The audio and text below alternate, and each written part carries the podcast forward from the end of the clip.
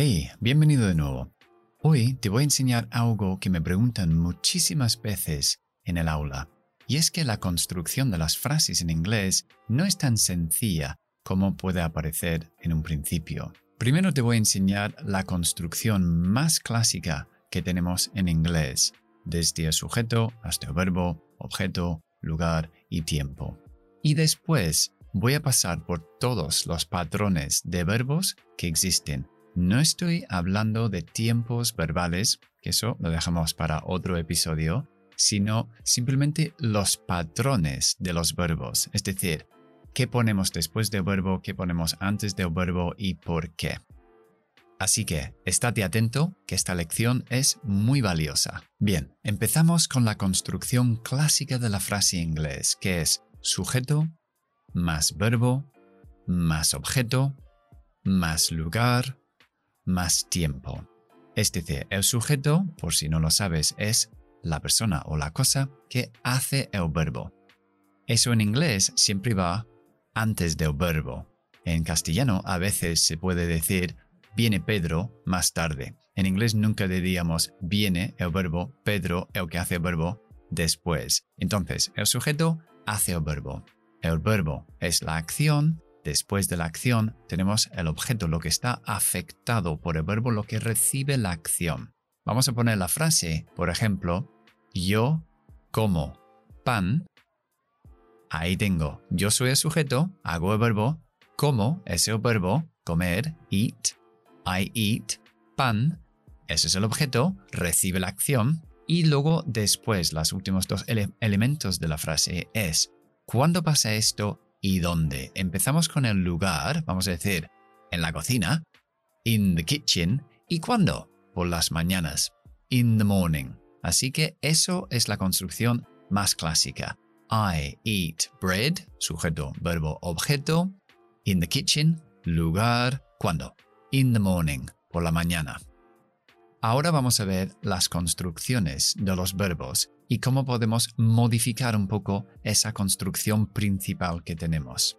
Empezamos con lo más común que sería un verbo más otro verbo, que sería verbo más infinitivo. Hay muchos verbos en inglés que llevan infinitivos después y otros tantos que llevan otro formato de verbo que puede ser con ing. Vamos a empezar con el infinitivo. Infinitivo en inglés, cuando lo digo, significa que lleva la partícula to delante eh, to play, to go, to see, esos son los infinitivos de jugar, ir, ver. Entonces, verbo más infinitivo. Por ejemplo, con el verbo querer. Yo quiero ver la película. I want to see the film. ¿Ves que yo quiero? El primer verbo está conjugado, I want. El segundo verbo, to see, está en formato infinitivo, muy parecido a lo que haríamos en castellano yo quiero ver. Ese verbo ver ya no está conjugado, es un infinitivo. Podemos hacer la misma construcción en pasado con la misma frase, se queda todo igual. Lo que pasa es que el verbo que está conjugado lo pondríamos en pasado. Yo quería ver la película. I wanted to see the film. Bien, ahora vamos a ver otros verbos que requieren no un infinitivo después, sino el siguiente verbo que sea con la terminación ing. Hay un grupo muy común de estos verbos que merecen la pena aprender. No están todos en este vídeo, habrá que buscarlos, pero os voy a dar algunos ejemplos para que te puedas hacer una idea de cómo funciona. En castellano seguiremos diciendo el segundo verbo en infinitivo, pero en inglés sería en forma gerundio, como si fuera endoando. ¿Okay? Por ejemplo, el primero es importar. Importar suele ir en frases negativas, no me importa, pero el verbo que va después va con ing. Por ejemplo, no me importa fregar los platos, que es un verbo fraseado que es wash up. I don't mind washing up. Ahí está la ing. I don't mind washing up. O otro verbo que siempre lleva ing después es avoid.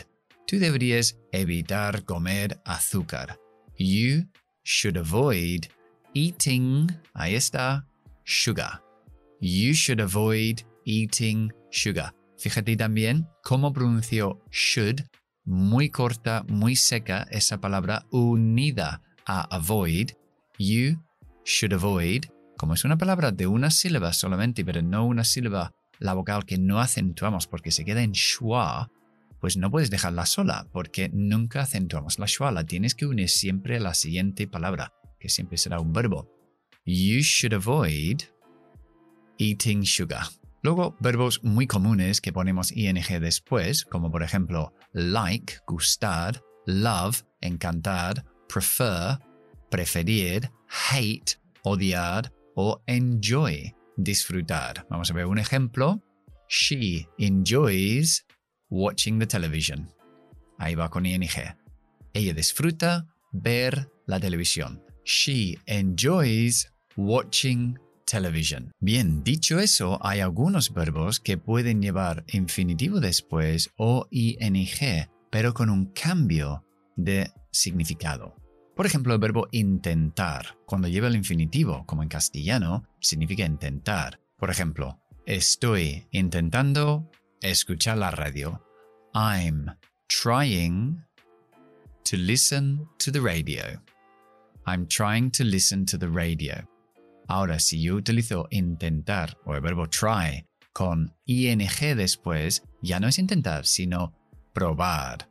Intentar es a ver si puedes hacerlo, estoy intentando a ver si puedo escuchar la radio, ahora es prueba algo. Si yo digo, por ejemplo, oh, me duele la espalda, pues alguien puede decir, prueba hacer yoga. Try doing yoga. Try doing yoga.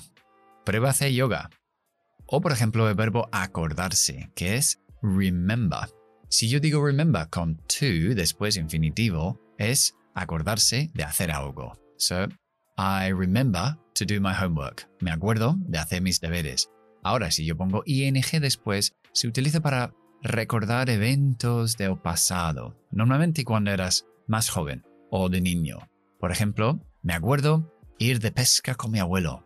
I remember going fishing with my grandfather. Ahí no puedes decir I remember to go. Eso es, acuérdate de algo ahora. Hay muchos más verbos dentro de estos grupos, pero no vamos a poner todos los que hay. Simplemente os estoy enseñando los patrones que hay. Luego habrá que investigar un poco y ver qué grupo entra en cada categoría. Bien, siguiente categoría es un verbo que tiene dos objetos. Estos verbos suelen ser verbos como enviar o dar, porque tú envías algo a alguien o das algo a alguien. Entonces, siempre tenemos lo que llamamos un objeto directo, que es la cosa, lo que envíes o lo que das, y luego, luego el objeto indirecto, que es la persona o la cosa o lugar que recibe lo que tú envías o lo que tú das. Por ejemplo, con el verbo comprar, vamos a decir ella le compró un café. Fíjate, en castellano es ella le. Ahí está el objeto indirecto. Compró un café. Ahí está el objeto directo al final de la frase. Entonces, en inglés nunca es así. Siempre es el verbo más los objetos después del verbo. Entonces, esa frase es She bought him a coffee. Podemos hacerlo así y poner el objeto indirecto justo después del verbo seguido por el objeto directo, she bought him a coffee, o podemos utilizar una preposición y podemos decir she bought a coffee, ella compró un café, for him, para él. Otra forma de hacerlo. O, otro ejemplo, les envié un correo. I sent them an email les envié. Yo les envié. Fíjate, ahí está el objeto directo antes del verbo en inglés siempre después los dos objetos. I sent them an email. O podemos usar la preposición y decir I sent an email to them. Bien, la siguiente estructura o patrón de verbo es súper famoso. De hecho, tengo un vídeo completo solamente para esta estructura porque es complicado meterlo en la cabeza del hispanohablante al principio, ¿eh? luego lo coges, pero luego os pondré un enlace. Pero bueno, básicamente es verbo más objeto más infinitivo. Y eso es cuando tú quieres, deseas, pides, necesitas, ordenas, preguntas que alguien haga algo. Entonces en castellano, imagínate que yo digo, yo quiero que él limpie el coche, por ejemplo. Se dice, yo quiero, I want, que. Así que ya inicia una cláusula nueva. En inglés no lo hacemos así, porque sería después de la que un sujeto y un verbo nuevo, y en inglés no hacemos eso. Hacemos objeto más infinitivo. Es decir, no es un sujeto, es un objeto. Yo quiero, I want, el that, el que desaparece, que él, ese él ya no es el sujeto del siguiente verbo, sino el objeto del primer verbo. I want him, y ahora viene el infinitivo. To clean or to wash. I want him to wash the car. I want him to wash the car. Y si quieres un truco de los nativos, cuando hablamos en conversación, las palabras him, her o he o his, ah, muchas veces quitamos la H. Cuando van al principio las frases, como por ejemplo he, al principio no lo vamos a quitar, o his, pero him y her, cuando van como objetos después de verbos, si hay una consonante justo delante, como aquí, want, y termina en T, es muy difícil hacer una T y luego him después. Así que quitamos esa H que se llama elision, lo que estamos haciendo, omisión dentro del mundo fonética. Y entonces esta, estas dos palabras se juntan. I want him. I want him to wash the car. Así lo digo rápido. I want him to wash the car. Por eso el inglés es difícil de entender cuando hablamos rápidos. Vale, entonces, si después del objeto queremos incluir un sujeto nuevo, sí vamos a utilizar la construcción verbo más objeto más that y ya seguimos con un nuevo sujeto. Por ejemplo, le dije a ella que yo necesitaba ayuda.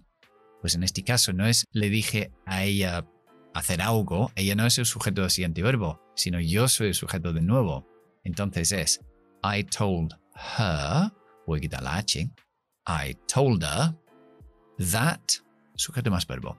I needed help. I told her that I needed help. O por ejemplo, le recordamos que era demasiado tarde. We reminded him that it was too late.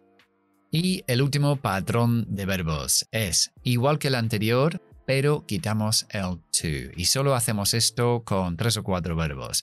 O sea que es verbo más objeto más infinitivo sin to, que tiene un nombre, que es el bare infinitive, el infinitivo desnudo. Va sin su ropa, que es la to, que va adelante. Esto lo hacemos con verbos causativos, es decir, que tú causas que alguien haga algo, como por ejemplo permitir, el verbo let. Vamos a decir, they let him play the guitar. Le dejaron tocar la guitarra. They let him play the guitar. Him Normalmente llevaría un to después, pero con el verbo let no lo lleva. O por ejemplo el verbo obligar. Me hicieron trabajar, me obligaron a trabajar. They made me, no pongo to, work. They made me work.